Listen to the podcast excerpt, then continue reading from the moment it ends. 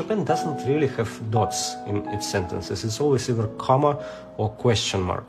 Next passage always flows out of what was before. You know, mm. it doesn't really end. It goes forever.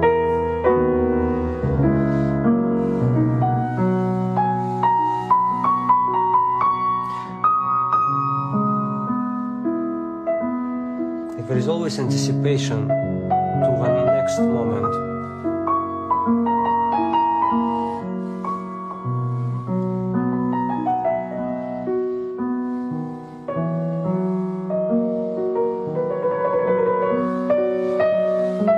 His inspiration never um, takes uh, takes a seat, rests, and when uh, when he comes with uh, different episodes, it's always uh, it always keeps flowing as like entire movement.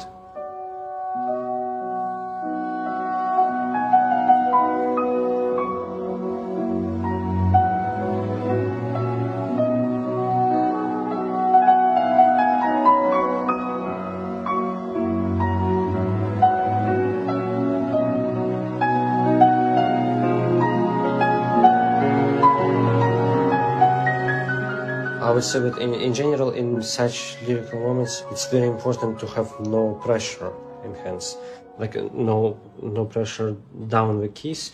It's uh, mm, somehow it's it's certain feel of emptiness of uh, of fingers, like if there is no, as if it, there is no weight, as if it's being filled with some kind of jelly, that there are no bones, that it's completely flexible. But the octopus um, octopus hands. So it's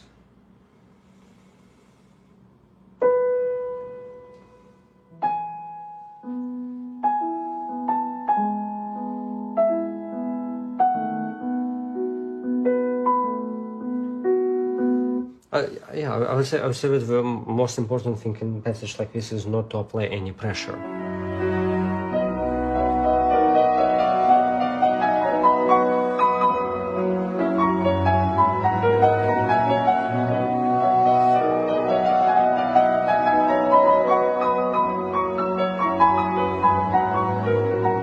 I was very happy to learn that Daniel is a composer. He composed the wonderful piano concerto, which played many times in America, already with big success in Verbier. Now he's writing uh, other pieces, and uh, you know it's so important because the real musician is not one who plays, one who understands what he's doing. If uh, if the in, in the past, in the past, great past, there was no uh, such job as a pianist. It's only now in the 20th century just pianist, he can play piano. But before it was uh, more integrated, you know, composer, like Bach, conductor, and performer. Mozart, everybody, everybody.